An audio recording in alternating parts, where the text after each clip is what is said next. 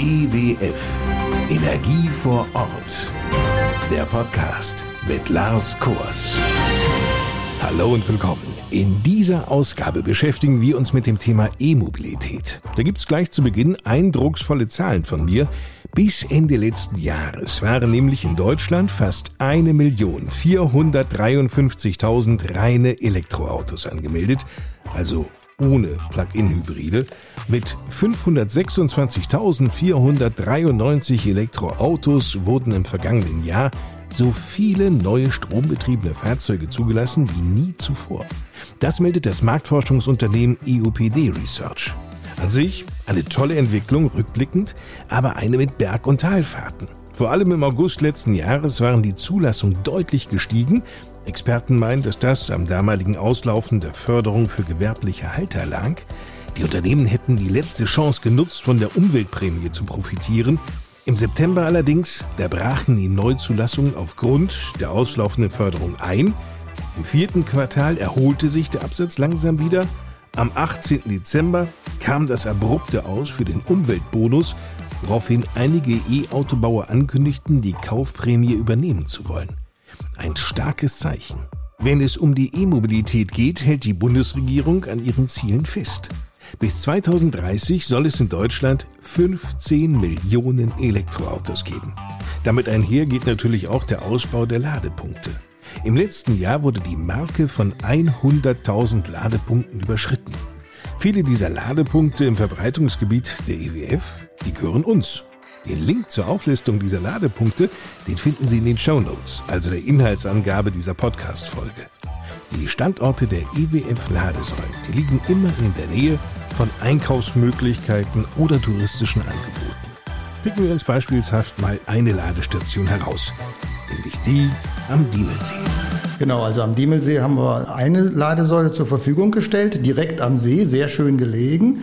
Da kann man also wirklich schön am See spazieren gehen, auf dem Diemelsteig und dann einfach nebenbei laden. Verrät Marc Plassmann von der EWF. Alle EWF-Ladesäulen verfügen über zwei Ladepunkte mit jeweils 22 Kilowatt Leistung.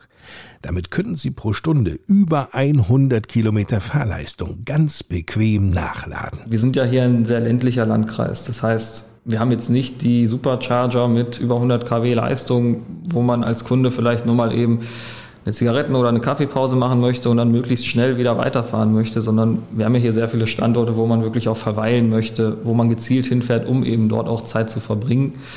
Deswegen sind wir bei den AC-Ladesäulen mit 22 kW geblieben. Die Frage stellt sich dann natürlich schon nicht nur, wie lange bleibt der Kunde vor Ort, sondern wie viele Kunden fahren denn tatsächlich auch diesen Standort an. Daniel Kinzel ist genau wie sein Kollege Marc Plassmann Ansprechpartner in Sachen E-Mobilität bei der EWF. Übrigens, Strom über eine unserer Ladesäulen zu beziehen, ist nicht teuer. 48 Cent pro Kilowattstunde. Das kann man dann einfach mal umrechnen, wenn ein Fahrzeug 15 bis 20 Kilowattstunden auf 100 Kilometern verbraucht dann sind wir bei einem sehr günstigen Verbrauch, was man an der Tanksäule weitaus mehr bezahlt. So, und nun kommen Sie. Vor allem Münzen müssen in die Ladestation auch nicht eingeworfen werden. Geht auch gar nicht. Man hat an unseren Ladesäulen sehr viele Möglichkeiten, den Ladevorgang zu bezahlen. Wir sind in einem großen Verbund, dem Ladenetzverbund. Da sind über 150.000 Ladepunkte mit unserer Ladekarte erreichbar.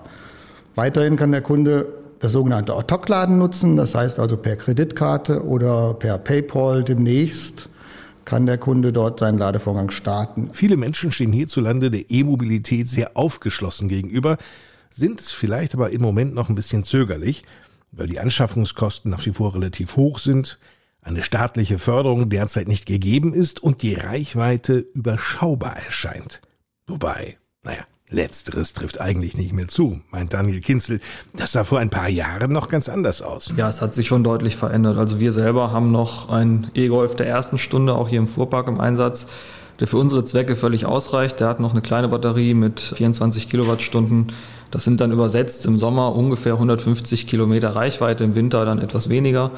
Reicht für uns völlig aus im Betrieb. Die neueren Fahrzeuge, die eigentlich jetzt Stand der Technik sind, werden mit Batterien von 40 Kilowattstunden aufwärts ausgeliefert. Das bedeutet, man hat da schon die doppelte Reichweite, also sprich ja, 300 Kilometer aufwärts. was für den Privatmann in der Regel ja auch ausreicht. Und die Ladegeschwindigkeiten, selbst an unseren AC-Ladesäulen, geben es ja schon her, dass man innerhalb von einer Stunde ungefähr 150 Kilometer Reichweite auch wieder nachtanken könnte. Und das bei den Standorten, die wir hier bedienen, da kann man auch eine Stunde sehr gut irgendwo verbringen, egal ob es jetzt in der Innenstadt in Korbach ist, am Diemelsee, am Twistesee, am Edersee. Also wir haben ja sehr viele ja, Gebiete, wo man die Zeit auch gut rumkriegt. Wohl wahr. Nicht nur die Zahl der E-Fahrzeuge wird im Laufe der nächsten Jahre weiter zunehmen, so zumindest die Prognose, sondern in einem wirtschaftlich vernünftigen Verhältnis dazu auch die Anzahl der öffentlichen Ladestationen. Natürlich. Der Bedarf ist da. Wir gucken auch sehr genau hin, wo der Bedarf da ist an den unterschiedlichen Standorten. Wir haben es zunächst mal so gemacht, dass wir jeder Gemeinde eine Ladesäule zur Verfügung gestellt haben. Natürlich sieht man den Anteil der Neuzulassungen an E-Fahrzeugen. Da gucken wir zum einen drauf. Zum anderen gucken wir natürlich drauf, wie unsere Ladesäulen genutzt werden, zu welchen Zeiten sie genutzt werden, welche Mengen dort drüber abgegeben werden. Und werden dann natürlich Standortanalysen machen, wo weiterer Bedarf erforderlich ist. Erklärt Marc Plassmann, gibt aber zu bedenken. Über 85 Prozent der Ladungen finden zu Hause statt. Das macht auch Sinn. Zu Hause hat man Zeit. Das ist bei uns im Landkreis vielleicht bei den vielen Übernachtungsherbergen natürlich auch ein bisschen anders. Wir haben auch viele Anrufe von Gaststätten, von Hotels, die auch Ladelösungen zur Verfügung stellen. Unsere öffentlichen Ladesäulen sind Ergänzung dazu. Das heißt, natürlich auf der einen Seite müssen wir auch gucken, dass eine Säule wirtschaftlich läuft. Zum anderen wollen wir natürlich auch gute Standorte abdecken. Und da gucken wir schon genau dahin, wo Bedarf da ist. Ob jetzt in Schweinsbühl an der Loipe eine Ladesäule hinkommt, sehe ich jetzt im Moment Stand heute noch nicht. Naja, kann ja noch kommen, vielleicht irgendwann. Aber heißt es nicht immer, man könne einfach das Auto an der Steckdose auch aufladen? Lohnt sich denn überhaupt die Anschaffung einer Wallbox, Mark Plasma? Da darf ich Ihnen mal eine Gegenfrage stellen. Würden Sie drei Elektroföhns nachts für einige Stunden in der Garage laufen lassen? Sicher nicht. Und das ist ungefähr vergleichbar mit der Ladeleistung eines Fahrzeugs. Also aus Sicherheitsgründen ist es absolut empfehlenswert, eine Wallbox zu nehmen, die die Leistung gleichmäßig aufteilt, die natürlich andere Steckkontakte hat und auch besser auch vom Handling ist. Darüber hinaus gibt es bei einer Wallbox viele Futures, die auch interessant sind, zum Beispiel das Einbringen mit in eine PV-Anlage, um den eigenen Strom zu nutzen. Also es sprechen viele, viele Faktoren dafür, eine Wallbox zu installieren. Vor allem, sie nimmt ja nicht einmal viel Platz weg und heißt Wallbox Daniel Kinzel. Weil die in der Regel im Privatbereich an die Wand gehangen wird, in der Garage, im Carport.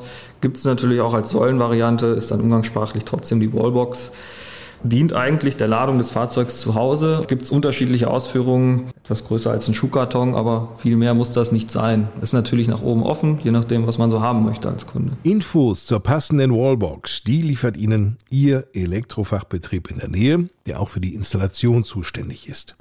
Sie merken, die EWF, die begleitet Sie gerne auf ihren elektromobilen Wegen von A wie Anmeldung an der Ladestation bis Z wie zu laden bleibt noch abschließend der Blick in die Zukunft, quasi in unsere Podcast-Glaskugel.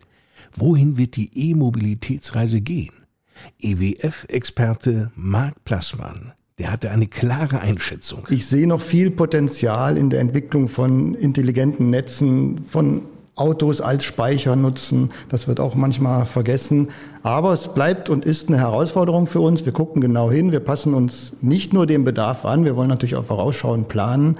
Wir bleiben am Ball. Und halten Sie hier im EWF-Podcast auf dem Laufenden. Das war's für heute. Vielen Dank fürs Einschalten. In zwei Wochen gibt's eine neue Ausgabe.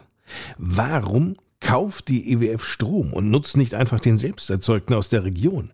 Wo wird Strom eigentlich gehandelt? Woher stammt der Ökostrom, den ich über die EWF beziehen kann? Spannende Fragen, die wir dann mit Ralf Heine klären werden, einem Experten hier bei der EWF, der sich auf die Strombeschaffung konzentriert und spezialisiert hat.